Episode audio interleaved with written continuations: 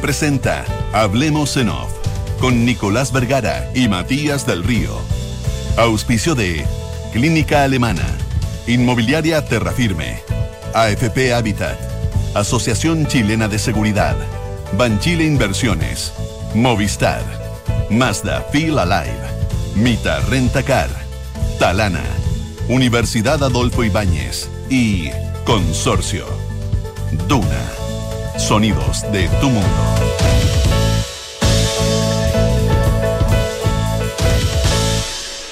Muy buenos días, ¿cómo están ustedes? Son las 8 de la mañana con 7 minutos. Yo no sé quién es el responsable que estaba haciendo el programa anterior, eh, pero se atrasó muchísimo. Entre bromita y bromita ya se están pasando las 8, 10, 8 y cuarto. Buena Longobardi. Bueno, buena la nata. buena la nata, en realidad. En realidad tiene que ser buena la nata. Que no es lo mismo que buena nati. ¿eh? Eh, oye, eh, ¿Qué pasó? Alguien se ríe. Oye, eh, buena la nata. Oye, eh, es una talla interna a propósito de una polémica que se produjo en Argentina, en un programa. Eh, existe un programa muy antiguo que existía existía claro que hace un par de meses claro que conducía Marcelo Longobardi que iba desde las 6 de la mañana hasta las 6 a las 10 de la mañana y otro programa que conduce Jorge Lanata que va de las 10 a las 2 de la tarde y había una cosa llamada el Pase Longobardi la Nata, que era un, un, microprograma, que al final era un programa en sí mismo, que llegó a durar hasta media hora, que era muy, muy entretenido, en que los conductores de los dos programas interactuaban. ¿Cuál fue el problema? Que Jorge Lana, que el programa de, la primera mañana, creo que se llamaba el programa de. ¿Cómo se llama? El programa de Longobardi, ya no me acuerdo cómo se llama. Bueno, el programa de Longobardi. Cada mañana. Cada mañana. El programa de Longobardi, eh, que tenía que terminar a las 10, o 10 para las 10 en teoría debería empezar el, debería empezar el pase, empezó a empezar a las 10, a las 10.05, a las 10.10, a las 10 y cuarto, y ya cuando fue a las 10.20, la, la, la Nata les dijo, oye muchachos, nos queremos mucho, hagamos el pase, que entretenido, pero la próxima vez que ustedes se pasen, yo voy a, eh, yo sencillamente voy a quedarme callado durante el mismo tiempo del atraso. O sea, nosotros debemos estar a las 10.07, a las 10.14 empezar el programa. A esto silencio total. Exactamente. Y y eso pasó. Y, tanto fue el cántaro al agua que al final pasó. Y de repente, no fueron los siete minutos o lo que fuera, pero, pero estuvo un par de minutos callado la nata con una forma de protesta. Eso generó una tormenta en Radio Mitre que terminó con el fin del programa. El único problema es que, aquí, es que, aquí la nata y la Longobardi es el mismo, porque es Nico el que entrega y el que recibe. Así que tendría que quedar callado. No, no me explico cómo lo podría solucionar. Pero bueno, son las 8 con 9 minutos.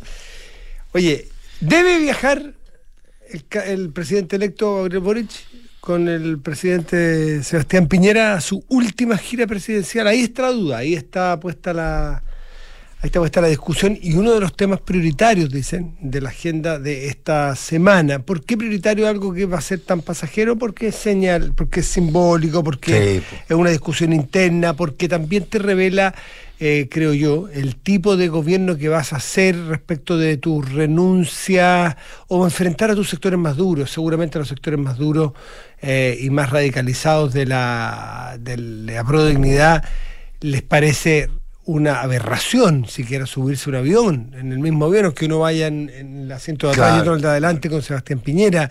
Un genocida, ¿cómo eh, vas a viajar con un genocida? Claro, porque ¿cómo pasas tú del te, ¿cómo es? Te vamos a... Te vamos a perseguir. No era perseguir exacto, pero en el mismo sentido, exactamente el mismo sentido. No te vamos a dejar tranquilo, no te vamos a... Ya te voy a acordar cómo era la frase que usó Gabriel Boric en campaña, a acompañarlo en una gira, para par, vis a vis.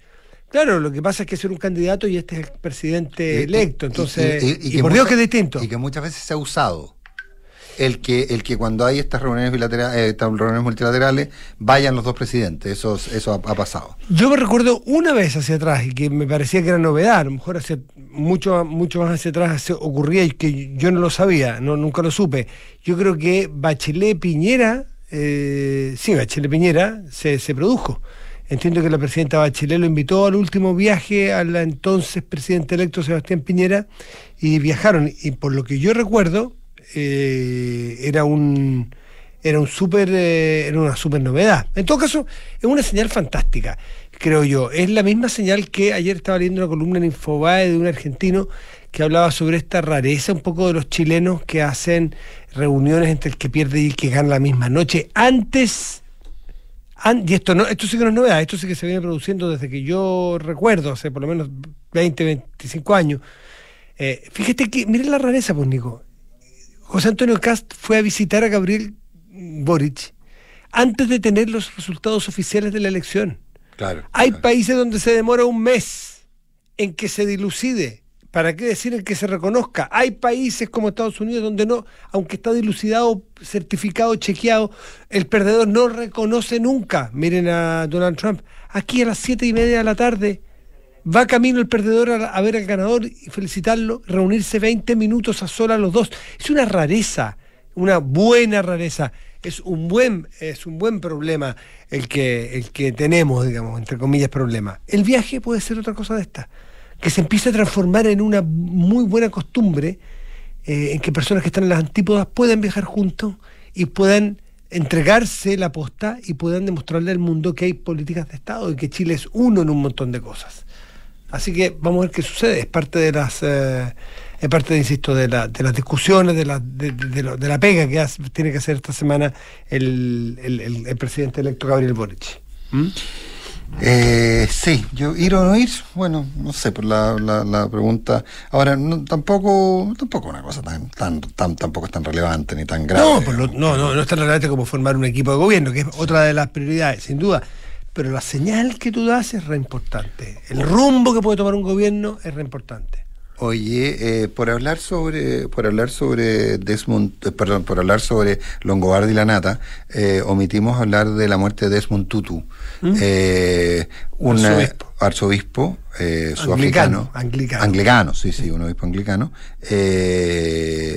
que fue muy clave en toda la en toda la lucha contra la apartheid. Eh, de hecho, la, tú sabes que en muchos lugares, en Chile ya no, pero pero pero en muchos lugares, eh, cuando se hacen análisis de, de, de, las actuaciones de las iglesias frente a, a, gobiernos eh, que violan los derechos humanos, se menciona como ejemplo la una facción de la iglesia anglicana sudafricana que encabezaba Desmond Tutu y la iglesia católica chilena, como aquellos que estuvieron disponibles y que prestaron su organización y su capacidad para eh, luchar contra regímenes unos que pretendían separar a la gente por su color y el otro que era una dictadura pura y dura que perseguía a sus opositores.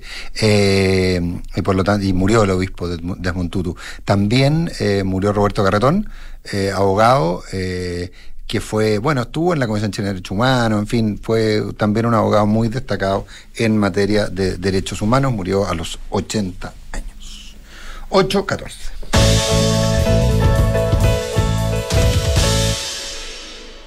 Eh, oye, el tema de los incendios forestales, escuchaba más temprano al, director de la CONAF, que conversaba con Rodrigo Álvarez.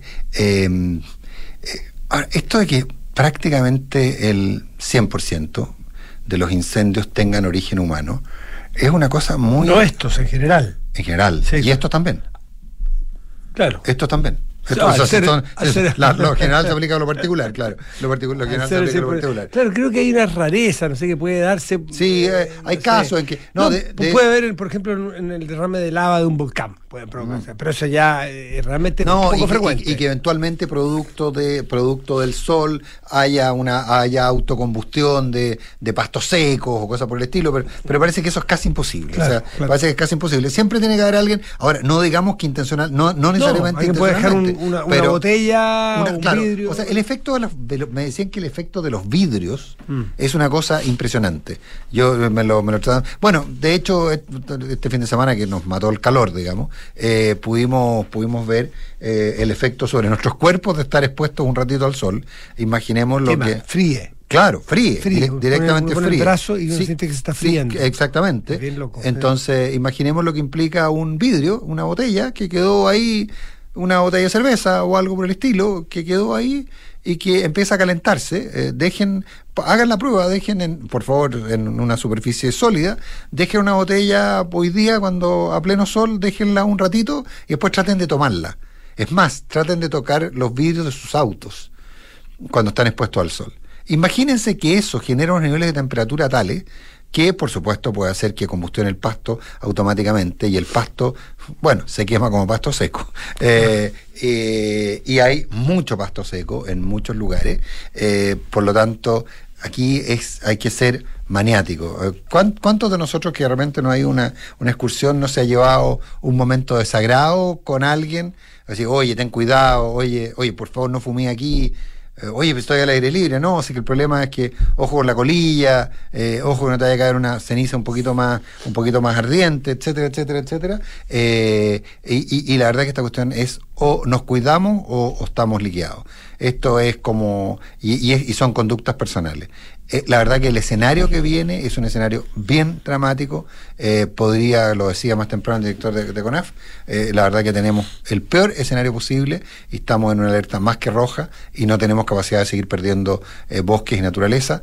Alguien dirá, oye, pero si después de los incendios reaparecen un montón de especies, se producen, hay un ciclo natural. No, no pero, pero por favor. O sea, el daño es tremendo. Bueno, y hay, hay múltiples incendios forestales o incendios. En, acción, en, activo en, estos minutos. Y yo no sé si ya entramos a la fase más crítica de los incendios, que deberá ser, sea, bueno, enero ya estamos muy cerca, pero, pero la sequía con los calores son, son fatales. Más la irresponsabilidad muchas veces del ser humano es una, una... Más que, más que, o sea, es, es irresponsable al final, pero es falta de conciencia solo. Falta de conciencia, falta de entender. O sea, básicamente entender las consecuencias de tus actos. Eh, eh, eh, tú sabes que me, explicaban, afortunadamente hoy día la mayor parte de las autopistas tienen buenas zonas de berma, pero me, me explicaban que históricamente, y eso se da todavía en los caminos rurales, un porcentaje importante de los incendios forestales se producían por eh, incendios de pastizales, etcétera, se producían por gente que tiraba colillas desde los autos. Increíble. Bueno, las, a veces, la, a veces la, la, la, ¿cómo se llama? Las vermas. No, me parece un basural, claro, parece un basural. Pero, pero, pero, claro, entonces, ahora, yo, yo, he visto, o sea, ¿quién no ha visto de repente gente que baja el vidrio y tira. Tira su colilla para afuera. No, qué colilla, y basura, y yo he visto tirar botellas. O sea, no, eh, mm. eh, es una cosa un poquito. Toda es una cosa un poquito loca. ¿Te acuerdas de esa escena famosa de que marcó mucho de. No sé si la viste, la serie Mad Men? Eh, Vi unos, unos Claro, pero es que hay, hay un. Hay un hay un, Primero que nada, fumaban todos todo el tiempo. Tomaban whisky a las 10 de la mañana. Tomaban whisky a las 10 de la mañana. Pero hay una escena en que va el protagonista, va a un parque eh, con su señora y su hija. Y eh, en determinado minuto, entonces, y terminan, están, juntando las cosas, y había una botella, él tenía una botella de Coca-Cola de vidrio. Toma la botella y la tira a, a los matorrales. Era la forma de. Era como se actuaba. Sí, sí. ¿Ah? La tira a los matorrales. Bueno. Ver tirar basura por la ventana, uno lo recuerda de chico, y, basura, o sea, el palo, no sé, se comían un helado y tiraban el papel por la ventana, se veía. Se veía, claro. Hoy día eso creo yo que no se veía, se ve muy raro. Yo que circulo harto por carreteras te puedo decir que todavía se ve. 8 con 19.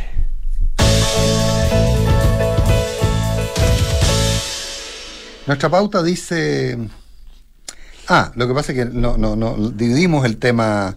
A ver, eh, porque hablamos de, hablamos del, del, viaje a Colombia desde la perspectiva de la decisión que tenía que tomar el Frente Amplio. Eh, o el propio Gabriel Boric. Ahora, la pregunta viene más por el lado también de, ¿es una jugada política de Piñera? que le ha traído bastantes críticas en su sector interno, de hecho dicen que está siendo demasiado simpático con, eh, con Boric, digamos. Kass, por supuesto, que uno escucha todo tipo de cosas, entre otras que le queda mucho más cómodo que haya ganado Boric a que haya ganado Cast y que a Cast no lo habría conviado. Pero esas son elucubraciones que dan un poco lo mismo. No, no, tampoco. Pero, pero da lo mismo, pero son elucubraciones. Pero, pero en el fondo, Piñera sí está jugando, el gobierno de Sebastián Piñera, sí está jugando a mantenerse activo hasta el último día. Eh, el último día en rigor es, los primeros días de febrero, ¿ah? porque porque ahí sí que se acaba todo, porque hasta ahí llega la, la hasta ahí llega la, la, la, el, el, poder legislativo funcionando y por lo tanto ahí es donde pueden eventualmente dejar su impronta. Y está este proyecto de la pensión garantizada universal, la PGU, eh, que es una es una jugada eh, que podría convertirse en un win-win y habría que ver cómo el actual Parlamento, que no se parece demasiado al que viene, es capaz o no de, uno, otorgarle una victoria a Sebastián Piñera, pero dos, eh, va a facilitarle bastante las cosas al gobierno de Gabriel Boric. Eh, por Dios que es distinto pasar de, primero que nada, tener establecido el, el, concepto de pensión garantizada universal, por un lado. Que tú lo puedes mejorar después, pero ya si está establecido, está establecido. Está establecido y es, más fácil llegar a. Está trazado el camino. Eh, exacto, es más fácil de, de, de 187 a 255 a 250. Es un poco lo que pasó con el pilar solidario de la presidenta Bachelet. De, ahí te acuerdas que fue creciendo y en el propio gobierno de Piñera 2 ahora. Sí, lo ha mejorado. Eh, se, mejoró en el, en el Bachelet 2, se mejoró respecto del 1. Es cuando se trazan políticas que empiezan a funcionar. Mira el auge, pues. Que hoy día es GES. El auge que partió con, no sé si eran dos o tres. Eh, 11 patologías. 11 patologías al principio. Creo que eran 11. Bueno, hoy día van más de 80 y, y parece ser un camino que yo no soy un experto en esto, pero naturalmente, pero que ha dado buenos resultados y distintos gobiernos lo que han hecho, más que cambiarla, ha sido acrecentar esa Claro, entonces el punto práctico es, se le entrega, comillas, la victoria de haber trazado el camino de la prevención garantizada universal al gobierno Piñera, pero se te hace mucho más fácil cumplir una tu promesa, que es llegar la, que es una pensión garantizada universal en torno a 250 mil pesos. Es más fácil saltar de 187 a 250 que de cero a ver, cero, ¿por qué? Porque no existe la pensión garantizada universal. Entonces. Para inventar un camino, pero ya está de tierra, por lo menos. Ya está, ya está hecho, ya, está hecho. trazado. Entonces, entonces, y ahí, Eben, entonces, ¿El actual Parlamento estará dispuesto a... o el proyecto se caerá por la vía de que lo llenen de colgajo, tales... y lo digo colgajo en un sentido, usando la expresión más castiza la palabra, eh, porque si lo convertimos entonces en que eh, finalmente ese sea el proyecto definitivo de reforma previsional que termine con la AFP, que cambie las tablas de mortalidad, que obliga a la AFP a responder por, por, por, las pérdidas patrimoniales, eh, etcétera, etcétera, o lo dejamos en lo que era, un artículo, un proyecto bastante mínimo, eh, respecto de eh, establecer una pensión garantizada universal y fijarla en torno a 187 mil pesos. Mm. Ahora, ojo que este es el mismo Congreso que hace cosa de dos, tres semanas aprobó el, matrimonio igualitario. Y eso es de esas cosas simbólicas que van a quedar en, la, en el registro del gobierno, de, cada gobierno, que es lo que hizo tal o cual gobierno nos vamos a acordar. Por lo tanto, yo creo que yo jugaría porque además súmale que restarse a esto tendría un costo. Eh, que la oposición o que parte de la oposición se reste, va a tener que enfrentar, va, va a tener que hay mucho ruido, algo pasa con la hay mucho ruido. llegó el viejito Pascuero, parece. La aislación de este estudio parece que no está... No está funcionando, del todo bien. Los ruidos exteriores están entrando. El, costo para que un parlamentario se niegue a aprobar la, esta pensión esta pensión garantizada es muy alto porque ¿cómo va a responder frente a un electorado? ¿Cómo va a responder frente a, la marca? No, esta es una, una maniobra más del gobierno de, del gobierno de Piñera y nosotros con el otro gobierno lo vamos a hacer mejor porque este tiene letra chica. Bueno, no, el final todo se puede, Matías. Pero, pero en fin, el, tema es que, como tú muy bien dices, está trazado. Y ese eh, está trazado, no atrasado. No, está trazado. Trazado. En fin, 8.25.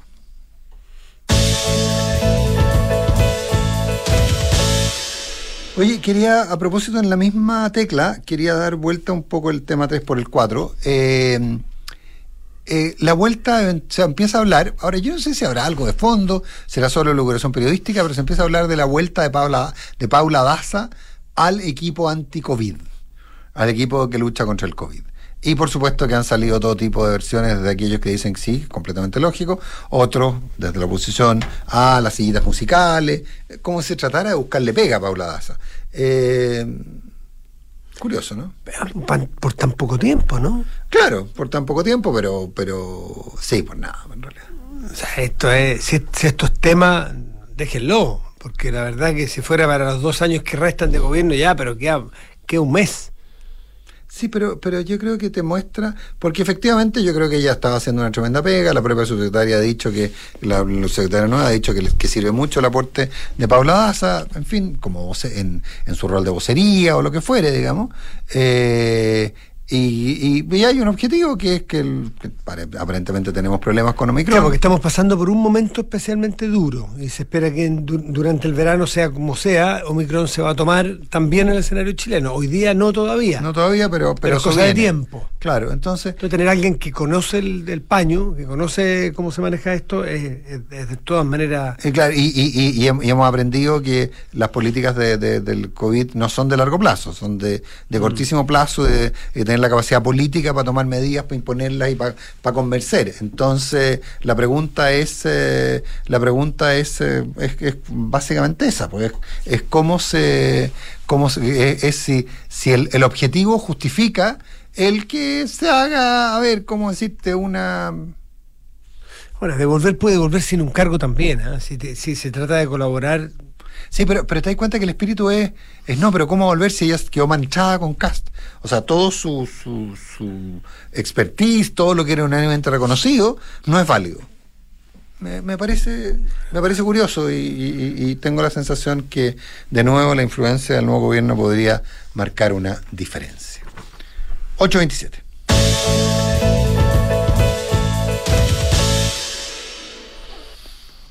¿Te han ofrecido algún ministerio o no, no? No. No, no, no, no, y tengo el teléfono, es más, me compré otro teléfono, tengo dos teléfonos por si me llaman. Y le mandaste el número a Giorgio, a Gabriela, a todos, le mandaste el número, ¿no?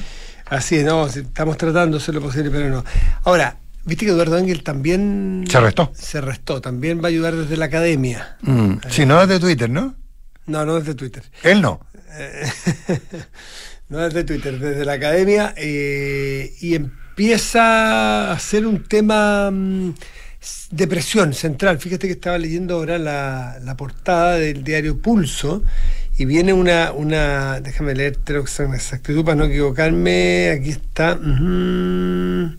Leonardo Suárez, de la Raín Vial, dice, si se, si se nombra un ministro de Hacienda que no sea creíble para el mercado, el dólar puede superar los 900 pesos. Pero eso, pero eso lo contamos el viernes pasada. ¿Quién le dijo, a quién le dijo y cómo le dijo? O sea, por favor. Eh, empieza a ser una, una presión, pese a que el presidente Boric ha dicho que va a ser, antes ojalá antes del 20. Ayer estuve mirando y revisando el archivo, el presidente Patricio Elwin, ¿saben cuándo nombró gabinete? El primer gabinete. Ahora, yo no me acuerdo si la elección fue en diciembre, ¿eh? Yo no me acuerdo, porque fue el 5 de octubre el plebiscito, el 88, el 89, no, sí, sí, pues un año después, el 89 fue la elección Vigi, Vigi. Elwin, que no sé si fue también en diciembre, yo tengo la idea que era antes. ¿eh? Asumió el 11 de marzo. Sí. Asumió el 11 de marzo. Bueno, el 9 de enero, Patricio Elwin nombró o, dio a conocer su gabinete. Ahora, lo más increíble que fue un gabinete, vi la foto ayer, te la voy a mandar, porque realmente es de otra época. Puros hombres. Muchos. Pero muy jóvenes. Y, sí, sí, pero puros hombres. realmente es muy chocante eh, no ver, mira cómo han cambiado los tiempos. Bueno, 9 de enero, eh, el presidente Piñera, me parece que fue el 22 de, o 20 de, o 21 de enero, la, que mencionó, y estamos recién a 27 de diciembre.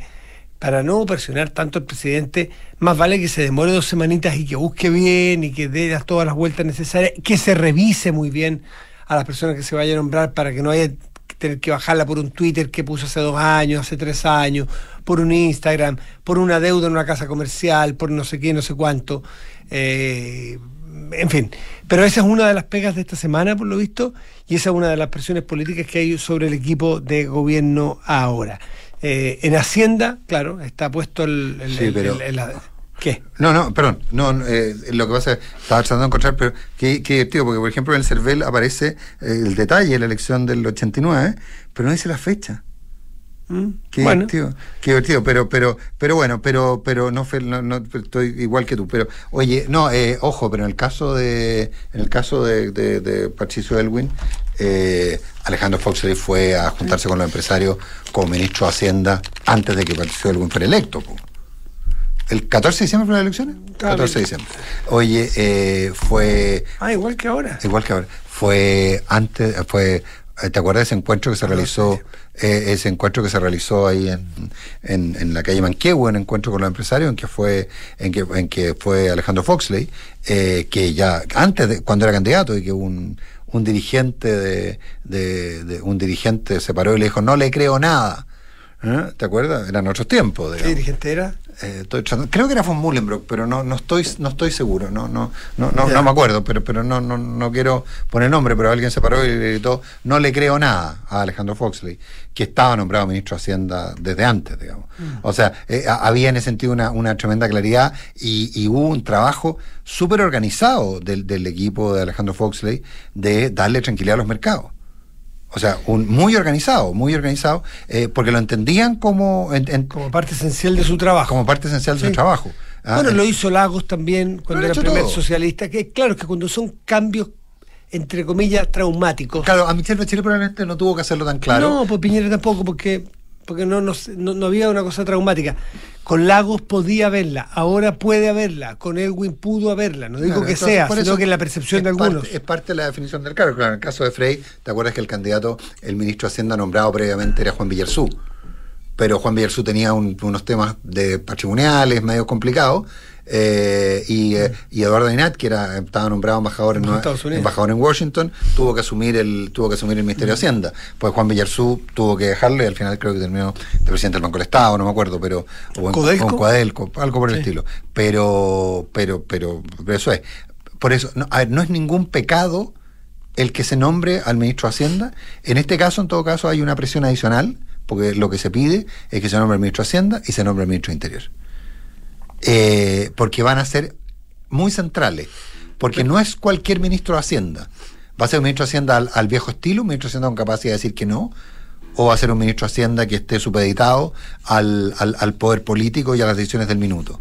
Entonces, por eso que normalmente el ministro de Hacienda, del ministro de Interior, junto con el ministro de Hacienda, resultan tan claves. Y no es seguirle el capricho a alguien, es evitar daños. Sí, pero es, absurdo eh, prácticamente señalar que se está perdiendo tiempo precioso, que se está cometiendo un error, que es una irresponsabilidad. No, se lo escuchaba a nadie, ¿eh? pero, pero si alguien empieza a decir que es irresponsable, ojo, llevamos siete días de presidente electo. Siete días. o sea, más bien, si presentara el, ministro de Hacienda hoy o mañana, yo dudaría de lo contrario, dudaría de buscaron bien, chequearon bien eh, por lo menos tómese tres, dos, tres semanas tranquilamente, si no, no, no le haga caso a los histéricos.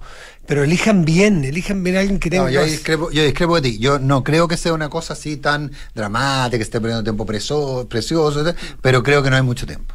O sea, eh, eh, no, no, le pondría un tono de dramatismo. ¿Pero en una semana tendría que estar listo? No, no, no. Ahora, ojo, ojo, uno hubiera esperado que de antemano estuviera listo. Y muchos apostaron porque era así. O sea, a ver, ¿cuánta gente nosotros le escuchamos diciendo que era un hecho que la, que la ministra Hacienda era Andrea Repeto? Que tú tienes que negociar porque aquí no se trata, la concertación cuando llegó, llegó el equipo completo y sentó al equipo completo. Aquí ganó un grupo y ese grupo tiene que ver cómo amplía la casa, porque adoptó a la, a la familia del lado.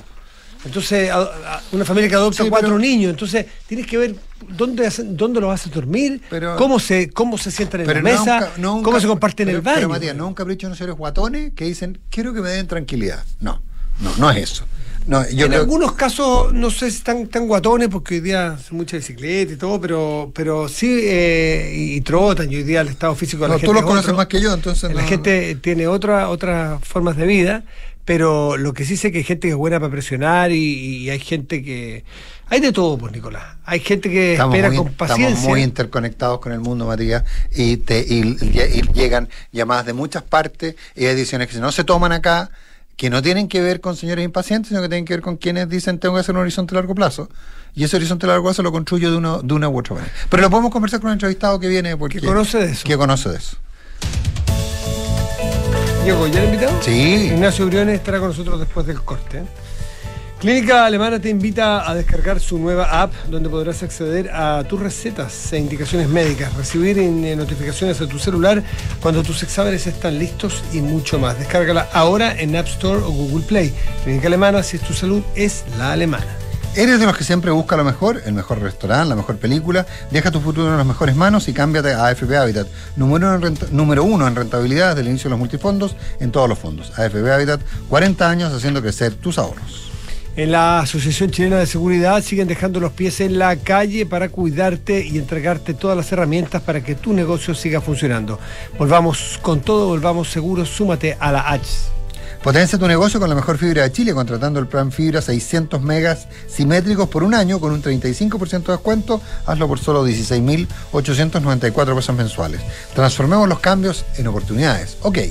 En Mazda eh, fusionaron el arte, el diseño y la tecnología desde su origen para que desafíes lo convencional en cada camino. Mazda Feel Alive. Súmate a las más de 3.000 empresas que han digitalizado su área de recursos humanos y lo han hecho con Talana. Remuneraciones, control de asistencia, comunicaciones y más. Con Talana rediseña la forma de trabajar. Conoce más en talana.com. La Universidad de Olfibáñez ha sido acreditada en nivel de excelencia en todas sus áreas hasta el 2027. Eh, esta acreditación confirma la excelencia de un modelo educativo único en Chile. En UAI podrán eh, conocer su modelo en profundidad. Universidad de Olfibáñez, pensar con libertad, emprender tu propio camino. Pausa. Vanguardia. Vanguardia es vivir en un edificio con una cascada en recepción que va desde el piso 7 al primero. Vanguardia es vivir en un edificio con zonas de cowork y espacios de recepción e-commerce. Vanguardia es vivir en un edificio con conexión de electromovilidad y espacios integrados. Conoce edificio Aqua de Inmobiliaria Terra Firme, ubicado en Avenida Suecia, Providencia. Descubre nuestro recorrido virtual en terrafirme.cl o visita nuestro piloto. ¿Y tú? ¿Te atreves a vivir en Vanguardia? Inmobiliaria Terra Firme. Construye tu espacio, tu historia. ¿Eres de los que siempre busca lo mejor? ¿El mejor restaurante? ¿La mejor película? ¿El mejor servicio? Deja tu futuro en las mejores manos y cámbiate a AFP Habitat. Número uno en rentabilidad desde el inicio de los multifondos en todos los fondos. AFP Habitat. 40 años haciendo crecer tus ahorros. Infórmese sobre la rentabilidad de su fondo de pensiones, las comisiones y la calidad de servicio de su AFP en el sitio web de la Superintendencia de Pensiones, www.spensiones.cl. ¿Qué tienen en común un restaurante con un colegio? ¿O una minera con una oficina? Lo que tienen en común es que vuelven con todo y seguros, junto a la H. En la Asociación Chilena de Seguridad seguimos entregándote todas las herramientas que necesitas para que tu negocio siga funcionando. Volvamos con todo, volvamos seguros. Súmate al partner que te apañan todas. Súmate a la H. Las mutualidades de empleadores son fiscalizadas por la Superintendencia de Seguridad Social www.suceso.cl. Descarga y usa la aplicación Mi Inversión. Con ella podrás realizar operaciones en cualquier momento del día, revisar el comportamiento de tus inversiones en línea y acceder a recomendaciones y alternativas de inversión de forma 100% digital desde tu celular. Hazte cliente hoy mismo en banchileinversiones.cl. Banchile Inversiones. Inversiones digitales para todos. Movistar Empresas potencia tu negocio con la mejor fibra de Chile. Conéctate con tus clientes contratando ahora plan fibra 600 megas simétrico por solo 16.894 pesos al mes por 12 meses. Más información en movistar.cl slash empresas. Transformemos los cambios en oportunidades. Ok. En Mita Rentacar y Leasing Operativo somos mucho más que autos para disfrutar. Somos mucho más que flotas para las industrias que mueven el país. Somos servicio de excelencia y seguridad. Somos innovación y cuidado por el medio ambiente. Además, somos referentes en la movilidad para empresas de norte a sur, como también para las personas que hacen de su vida un constante movimiento. Mita Rentacar. Elige tu destino. Nosotros te llevamos. Visítanos en mita.cl.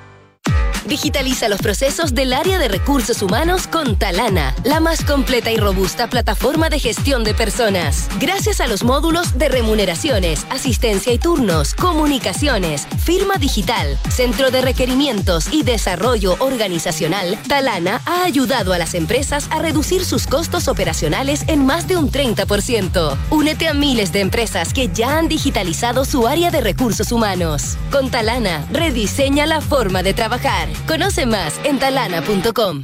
Excelencia es crecer más, pensar con libertad. Libertad para saber por qué y emprender un camino propio. Libertad para transformar obstáculos en oportunidades y cambio en valor. La excelencia está en los recursos de un modelo educativo único en Chile. La excelencia está en la UAI, excelencia acreditada hasta 2027. Universidad Adolfo Ibáñez, pensar con libertad, emprender tu propio camino. Acreditada por seis años en todas las áreas. En Consorcio puedes proteger a tu familia y también ahorrar para lo que necesites. Nunca había pensado en contratar un seguro, pero cuando tienes familia las prioridades cambian. Por eso contraté el seguro de vida con ahorro Consorcio, porque además de estar cubierto, puedo ahorrar para lo que quiera. En Consorcio también búscanos como banco, rentas vitalicias, corredores de bolsa y todos nuestros seguros. Porque estamos contigo en tus pequeños y grandes proyectos. Te asesoramos para que elijas el seguro de vida que necesitas. Conoce más en consorcio.cl. El riesgo es cubierto por Consorcio Seguros Vida. Información en consorcio.cl. Escuchas Hablemos en Off en Duna 89.7. Con Inmobiliaria Terra Firme vive en los mejores sectores de Santiago, Santa María de Manquehue, Suecia, San Damián. Disfruta de áreas verdes, conectividad y mucho más. Entra a terrafirme.cl y construye tu espacio, tu historia. Ya sea por negocios, vacaciones o traslados dentro de tu ciudad, llega a todos lados como y seguro con Mita Rentacar y leasing operativo. Elige el vehículo que más se ajusta a tus necesidades y disfruta tu viaje. Llegaste a reír cuando hablaste de vacaciones. Eh, una con me larga o con me corta? ya se te olvidaron. Una aplicación que te permite hacer todas tus operaciones 100% online y en cualquier momento. Descarga hoy la aplicación Mi Inversión de Ban Chile Inversiones. Inversiones digitales para todos. En Consorcio te asesoran para elegir un seguro de vida con ahorro, con las coberturas que necesitas para que tú y tu familia estén protegidos frente a imprevistos. Porque están contigo en tus pequeños y grandes proyectos. Conoce más en consorcio.cl. 8 de la mañana con 42 minutos. Inés Urone, buenos días. ¿Qué tal, Matías Nicolás? Hola. Largamente esperada esta. La última vez que estuve acá, no sé cuándo fue, pero Uh. entre COVID y cosas que han pasado. ¿Cuán importante es tomarle, cronometrarle a Gabriel Boric el tiempo para que nombre un ministro de Hacienda en esta circunstancia? Pa- A tu parecer, dada la experiencia que tuviste. Yo creo que es importante, pero más importante es que se tome el tiempo suficiente para tener un buen nombre. Yo creo que nadie duda y él lo tiene claro que en momentos de incertidumbre, en momentos que se vienen años económicos bien, bien difíciles, a mí me es bueno, es bueno que haya un consenso sobre eso hoy día, porque yo recuerdo meses atrás, incluso en la campaña cuando lo repetíamos sin cesar, eh, nos hablaban como de campaña del terror, como de algo que está demasiado lejos. Estamos hoy día en un, todavía en un espejismo, digamos, de crecimiento económico, pero eso se va a acabar con mucha fuerza. Y parte de los problemas tienen que ver con la incertidumbre, y el presidente electo tiene mucho por hacer para tratar de acotar esa incertidumbre, y creo que el nombre del ministro de Hacienda es fundamental para dar señales hacia dónde va, y mejor que se tome el tiempo que sea necesario para tener un buen nombre, creo yo. Ahora, pero también se plantea, ayer lo conversábamos un rato con, con Matías, que hay como una especie como casi como de capricho al mercado respecto de, eh, de, de apúrese, deme, deme luego el nombre para yo empezar a tomar decisiones, digamos. Eh, pero también hay presiones, hay, hay inversionistas externos, hay, hay un montón de miradas que están presentes. Tú, la, la, una, tus preocupaciones cuando eres ministro era justamente hacerte cargo de los mercados y, lo, y así un- una, una constante de los ministros de Hacienda. No, por supuesto, esa es, la- esa es una pegas fundamentales de los ministros de Hacienda y los nombres son relevantes como señal. Y son tan relevantes que yo prefiero mil veces que se tome un poco más de tiempo a quien nos le entregue al país una propuesta, no solo quien encabece las finanzas, en Chile el ministro de Hacienda la ministra de Hacienda, sino que también una cierta mirada eh, conversada con ese nombre respecto a cuáles van a ser sus prioridades, cuáles son sus primeras definiciones, el tema de la reforma tributaria, por ejemplo. Yo soy de los que cree que el presidente electo tiene una gran oportunidad de, en lugar de hablar simplemente una vez más de una reforma tributaria, como ya llevamos una en cada gobierno, decir, ¿sabe qué? Acá necesitamos recaudar más, eso es un dato de la causa, las finanzas públicas están erosionadas, hay demandas sociales que hay que financiar y la única manera de hacerlo responsablemente es con la vieja idea de gastos permanentes requieren ingresos permanentes. Necesitamos recaudar más, pero también necesitamos invertir más. Y para invertir más tenemos que dar incentivo a la inversión, pero sobre todo tenemos que dar estabilidad a las reglas del juego. Yo siempre he planteado, lo planteé en la campaña, lo repetí una y otra vez, y me parece que es un camino correcto para eliminar la incertidumbre. En vez de reforma, hablar de pacto. Tomémonos un poquito más de tiempo. Así como nos vamos a tomar un poquito más de tiempo para nombrar al ministro, tomémonos un poquito más de tiempo, poner las cosas arriba de la mesa y digamos, necesitamos recaudar más, pero ¿sabe qué? Esto lo vamos a hacer fijando las reglas de la- del juego por los próximos 10, 15 años de forma tal de eliminar esta incertidumbre a la cual están expuestos los empresarios pequeños, medianos, grandes y la minería también. Una suerte en variabilidad, ya que nombres la minería. Un pacto, un pacto que diga de una vez por todas, sabe que este camino que cada gobierno llega con su reforma, para arriba, para abajo, grande, chica, se acabó. Fijemos las reglas del juego. Para, parametricemos. sentémonos a conversar, fijemos la gradualidad, cuánto queremos subir la carga, en cuánto tiempo, bajo qué condiciones, pero sobre todo rayemos la cancha para tener incentivos claros a la inversión. Si el presidente electo hiciera eso, se demoraría más es cierto, pero creo que le daría una gran señal al mundo eh, respecto a agotar la inestabilidad. No sé, si habría, sido alguna, ningún, ninguna señal, pero la última vez que estuviste con nosotros fue el martes 13 de abril de este año. Martes 13. Oye, pero Ignacio Briones, pero ¿cuán lejos parece ser ese pacto, que parece razonable, si los dos candidatos que llegaron a, a la final en la elección, uno proponía bajar 10 puntos y el otro subir 8 puntos? Eh, la carga tributaria. Es decir, eso es, es, un desierto ahí entre medio de esas dos cifras probablemente. Entonces, conseguir el pacto... Eh, eso, mira, eso, eso, esa constatación que alguna vez yo hice me llegaron algunas piedras, eh, refleja el momento en el que estamos. O sea, es como dicotómico muchos muchos aspectos, bipolar. Pero este es el momento de la realidad. ¿ah? Y Chile vive un cambio de siglo, vive un momento súper complejo. Aquí se juegan muchas cosas. Y luego hay que pasar de la campaña, que uno entiende que se hacen promesas, hay tonos, hay estrategias de marketing. Ahora es la, dura realidad. Y la pregunta es, bueno, la dura realidad, con las restricciones reales que tienen los gobiernos, ¿qué va a hacer el presidente electo? ¿Va a seguir sobre prometiendo expectativas que no va a poder honrar? Yo creo que él es una persona inteligente que entiende perfectamente que esa es una receta para el fracaso, porque las personas no son tontas. Y las personas cuando uno les ofrece algo y de buena fe lo toman y luego no lo cumple, bueno, se desafectan, se enojan, esto es como pinchar de acuerdo, un globo. ¿Te Entonces, eso, eso por un lado. Y por el otro, la pregunta tuya, Matías, es relevante porque eh, nos lleva a qué tipo de oposición vamos a tener. Vamos a tener una oposición mezquina, como fue el Frente Amplio.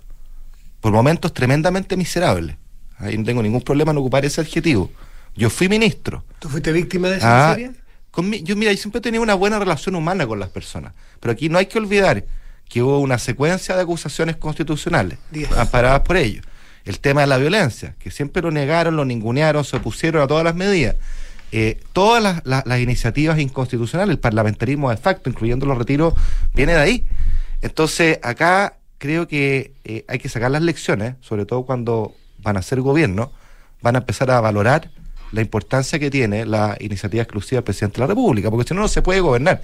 Si esto no es broma, ¿ah? creo que todos tenemos que entender que el momento estelar de Chile, importantísimo de Chile, tenemos que dejarnos de la broma, tenemos que caminar en serio, pedalear, tratando de poner un horizonte largo y construir por el país pensando en las personas que trae. No se trata de ser como oposición complaciente, de decirle bueno a todo, no, no es nada de eso, por el contrario. Creo que acá hay que apoyar lo bueno, hay que tener propuestas para perfeccionar lo que haya que perfeccionar y aquellas cosas que tengamos discrepancias de fondo, oponerse con mucha fuerza, pero también con argumento. Pero este no porque no, de negar la sal y el agua. A mí me tocó vivirlo, creo que es un mal camino para Chile. Todos queremos que nuestro país avance y ojalá al presidente Boric le vaya bien, pero eso requiere también de su parte una señal de moderación concreta, que no sea solo marketing para la campaña, búsqueda de acuerdo, él ha mostrado ese tono y esa voluntad, espero que, se ratifique y sobre todo cerrar la fisura, la inestabilidad eh, que nos acompaña eh, en muchos aspectos y que él tiene bastante manga para poder hacerlo. Ahora, pero en ese sentido, por ejemplo, hay, eh, tú lo, lo recordar bien porque yo creo que se presentó cuando tú todavía eras ministro, hay, se presentó por parte de un grupo parlamentario un proyecto de royalty minero que es completamente inconstitucional, digamos, o sea, es completamente inconstitucional. ¿Qué piso político tiene eh, el gobierno de Gabriel Boric para que el proyecto que esta vez sí el presente, esta vez sí constitucional, porque va a ser de iniciativa del Ejecutivo, sea muy distinto a ese proyecto que se presentó, que a todas luces lo que hacía era básicamente casi terminar con, con, la posibilidad de nueva inversión minera en Chile. ¿Qué piso tiene? Excelente tu pregunta porque ilustra bien el punto que quería hacer. Una cuestión es ser oposición, e incluso ser una oposición irresponsable, porque me parece que ese tipo de iniciativas son una irresponsabilidad. Están mal pensadas, están mal diseñadas, tienen un norte único que es instalar el eslogan, instalar una bandera. Yo no entiendo de la acción política, pero convengamos que eso le hace mal a Chile. Desde ya, no solo porque la iniciativa que tú señalas está mal diseñada y genera problemas para la minería, sino porque además salta nuestro ordenamiento jurídico. Es abiertamente inconstitucional y les da lo mismo, les dio lo mismo. Eso tiene que parar. A eso me refiero con ordenar la cancha, a eso me refiero con señales de disminuir la incertidumbre, con hacerse responsable de las cosas que yo actué antes. Creo que es valioso decir, ¿sabe qué? Nos equivocamos y nos comprometemos a que no va a pasar esto de nuevo. Eso sería muy valioso para Chile. Y en materia tributaria, en lugar de saltarse pueblo, en lugar del efectismo, ¿qué tal si nos sentamos y hacemos un pacto donde pensemos bien las cosas? Royalty, por supuesto, pero hagámoslo bien, hagámoslo una lógica que necesitamos más y mejor minería más verde, más limpia, no menos. Chile tiene una oportunidad histórica. El principal desafío que tiene el mundo es el combate contra el cambio climático, y esa es la principal oportunidad que tiene Chile probablemente en su historia. Porque el cobre, nuestra minería, el litio, son la contribución de Chile a la lucha contra el cambio climático a través de la electromovilidad. Y las energías limpias, el hidrógeno verde, que ha tenido una política de Estado, yo felicito al gobierno y al ministro Llobet por lo que han hecho, es también una tremenda oportunidad. Entonces, eso es el tipo de lógicas que uno tiene que cambiar. Y para cambiarla, es importante que la discusión tributaria no se salte 10 pueblos, no la tome la liviana, construyamos un pacto que nos permita tener más recaudación, incluyendo el tema del royalty, más recaudación eh, en términos generales, combatiendo la evasión, combatiendo la alusión, me parece perfecto, fui eh, quien lo defendió desde el gobierno como el que más, pero hagámoslo seriamente y sobre todo fijemos las reglas del juego para tener más inversión, Nicolás Matías, eso es lo que necesitamos, reglas claras.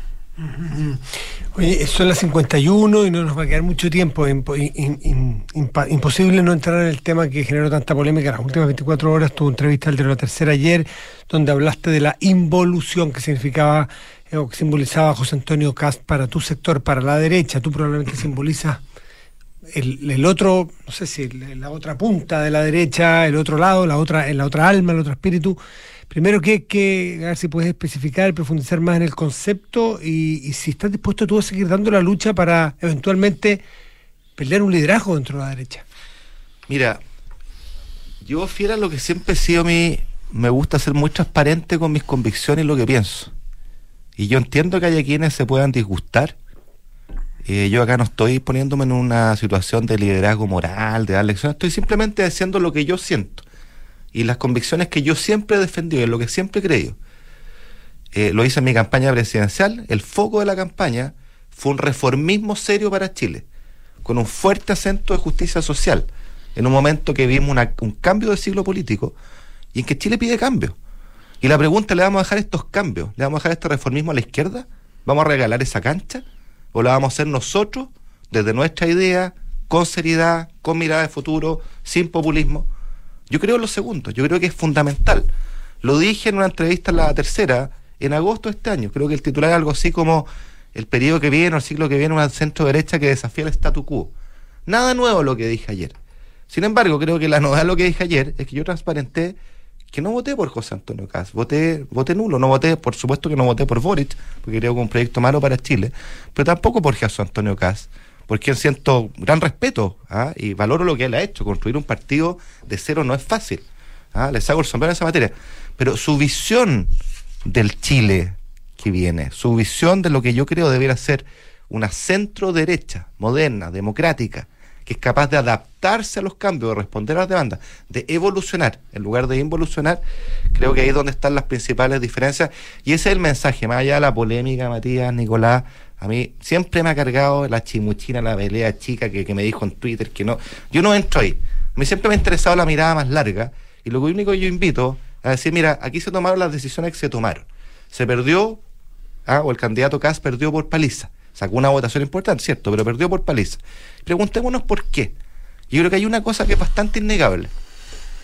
No había propuestas de cambios, no había propuestas de reformas sustantivas, ni sociales, ni económicas, bien pensadas, serias, bien hechas, y creo que eso debería entregarnos lecciones respecto a cómo vamos a enfrentar el futuro si no queremos seguirle regalando la cancha a la izquierda. Ese es todo mi punto. Eh, hay una, pregunta que, se impone en esa materia, y qué es la lógica de que tú fuiste candidato presidencial eh, por, eh, por, por, por, por Evópoli, eh, por lo tanto estabas obligado a apoyar a Sebastián Sichel y así lo hiciste. no, no, eso no generaba un, un, tracto de que, de que tú habías sido el, el candidato de, de, el candidato de Evópoli, tenías que seguir las decisiones de Evópoli en materia presidencial? No, mira, eh, acá hay dos cosas. Primero, yo participé en la campaña, en la primaria de Chile Vamos, ese era el acuerdo, el pacto. Por Evópoli. Por Evópoli, perdió Sebast- ganó Sebastián Sichel por paliza. Eh, y creo que, y me lo comentaron mucho, eh, como uno de los que más lo apoyé lealmente hasta el final a Sebastián. Eh, lo acompañé en su programa económico, fuimos muy críticos del no programa que tenía José Antonio Cas, que era realmente una fantasía, como dijimos en su minuto. Eh, estuve con él en el último debate, en fin, estuve hasta el final con Sebastián, lealmente. ¿ah? Y a muchos les sorprendía porque es de conocimiento público que hemos tenido diferencias, pero uno las diferencias las deja de lado para honrar sus compromisos. Yo siempre he honrado mis compromisos. Pero ese era el compromiso. Yo no veo cuál es la suerte de transitividad mágica por la cual uno, luego de apoyar a Sichel, que ganó la primaria, uno tenga que apoyar así sin más, tenga que correr a los brazos del apoyo a- al candidato del Frente Social Cristiano, el cual fue opositor a Chile Vamos, fue opositor al, al gobierno del presidente Piñera, el cual ha dicho, y yo lo encuentro legítimo, digamos, que no comparta la acepción, eh, ha hablado de la derecha cobarde, de la derecha light, y que además, sobre todo, tiene una visión de futuro que es muy distinta de la de Chile Vamos o la que uno aspira debiera ser una centro derecha moderna, de cambio, que interprete, que interpele a los jóvenes. Entonces, Ignacio, quizás la pelea que tienes que dar adentro primero es en Evópolis. Bueno, yo estoy dispuesto, más que pelea, a mí no me gusta la palabra No, no pelea, la discusión No, no. conceptual, ideológica. acá hay distintas visiones. ¿Qué es lo que es Evópolis? y- tú qué es Evópolis. sí. ¿Es más Ignacio Brione o más Luciano Cruz No, no, mira, a ver, hay distintas visiones en Evópolis, como en todo partido. Yo creo que eso es bueno. Y yo creo que lo importante es que esas visiones las podamos defender con argumentos, con mirada de futuro, de qué, qué- qué queremos ser, dónde queremos llegar y cómo lo vamos a hacer. Ahora- ¿ya? Y, y aquí yo lo que reivindico, pero estoy dispuesto, digamos, a, a debatirlo naturalmente, es que es muy importante que Evópolis abrace con mucha fuerza los principios fundacionales de su nacimiento que eran un partido liberal que venía a, a- a oxigenar la centro derecha, algo fresco, algo nuevo, con un fuerte componente social, anclado en el ideal liberal. Van de la mano. ¿Ah? La justicia social y el liberalismo no son excluyentes, al contrario, van de la mano porque creemos en que las personas sean arquitectos de sus proyectos vitales que requieren reconocimiento, pero requieren apoyo, requieren oportunidades, requieren justicia social para poder Ahora- desplegar esa libertad. Pero en ese sentido, Ignacio, nos queda lamentablemente un minuto, pero, pero hay un punto ahí. A ver, el, eh, hoy día hay una labor que es definir cómo va a ser la oposición al gobierno de Boric, porque lo que está claro es que usted, Evópolis, va a ser oposición. Así es. Ya. Definir cómo va a ser la oposición. Entonces, en ese sentido, ¿contribuye un anuncio público de algo privado, como es la decisión de voto? No existen las órdenes de partido. ¿Contribuye a, ese, a esa máxima que es intentar de- a- aportar a una definición colectiva del rol que se tiene en la oposición? ¿No es disruptivo decir algo que muchas veces todos, muchos suponíamos, pero dejarlo tan evidente? No, me parece que no. Yo creo profundamente la libertad individual la voy a defender siempre. ¿ah? Porque acá la opción es probablemente nunca más venir a un programa, porque probablemente si yo hubiera venido a este programa con ustedes, que me venían tiempo, preguntado. lo primero que me hubieran preguntado, bueno, ¿y ¿cómo votó? Y yo no sirvo para mentir. Y me cargan las respuestas así medias tintas, mire, el voto secreto. Yo soy súper de frente y, y defiendo mis convicciones. Y lo digo con claridad y con argumento. ¿ya? Y a mí me parece, honestamente, que la lección a sacar acá es si uno cree que la centro derecha, No. manteniendo el statu quo, no siendo reformista, no atreviéndose a hacer cambios, no valorando la seriedad, porque seamos, seamos honestos, eh, en el momento de máxima seriedad que vivía Chile, a mí no me parece acorde con esa seriedad no tener programa de gobierno. A lo mejor estaría muy equivocado, porque yo trabajo de otra manera, ¿ya? Pero que hay que tener una propuesta de cambio serio y me parece que es válido ocupar las instancias Ya, para apelar a Se aquello. tiene que ir en ese orden, pero el pragmatismo también de que si están a punto, tan voto a voto, como se pensaba, se necesita cada No, uno de los votos pero y que el no votar y mantener esa, Matías. esa independencia haga que gane el, el, Matías, el rival. es súper urbano tu punto, porque yo fui súper deferente y te consta, les consta a ustedes, que no di una sola entrevista, me mantuve al margen, me mantuve en silencio, precisamente para ser respetuoso de las decisiones que se tomaron y en las cuales yo participé. ¿ya? Fui respetuoso de aquello, pero yo no puedo tener un silencio eterno, porque si no significaría que no podría dar nunca más una entrevista ni venir a la radio a empujar aquellas cuestiones a las que creo, porque ustedes me hubieran preguntado la misma pregunta que me hicieron en el diario. Y yo, como siempre lo he hecho, lo hubiera respondido de frente ¿Se apuró, y con argumentos. ¿Se apuró Evópolis en anunciar su decisión? ¿Hubo debate interno? Hubo debate interno, mucho debate interno, Nicolás, y acá yo creo que es súper Pero fácil. entonces cuando hay debate interno y uno pierde, ¿qué Es- es lo que hace uno? Está bien, pero el, a ver, los debates internos obligan a decisiones colectivas, ¿no es cierto?, de las cuales yo fui parte y por eso guardé respetuoso silencio hasta que la, la elección ocurriera. Eso ya terminó, Mm. ¿ya? Y ese es mi punto, esto ya fue. ¿ah? Tuvimos misiones distintas, tenemos miradas distintas, hay riqueza en esa variedad, pero creo que lo que nos debiera convocar a todos no es sacarnos los ojos ni pelearnos, es definir, bueno, ¿dónde queremos estar? ¿Con qué principios queremos trabajar? Vamos a volver a los valores refundacionales, los vamos a empujar con fuerza, vamos a agregarle otros, cómo vamos a trabajar, cómo vamos a convocar a los jóvenes, a las mujeres, porque ahí están Ignacio. las elecciones del mañana. Los compromisos son liberarle a las nueve. A las 9 y, y además nosotros Sí. deberíamos 9 a las 9 también. Ignacio Briones, Gracias, Ignacio. gracias por esté estar muy bien. Muchas gracias a usted, un placer. Chao, chao. Feliz Navidad pasada. Igual. Gracias.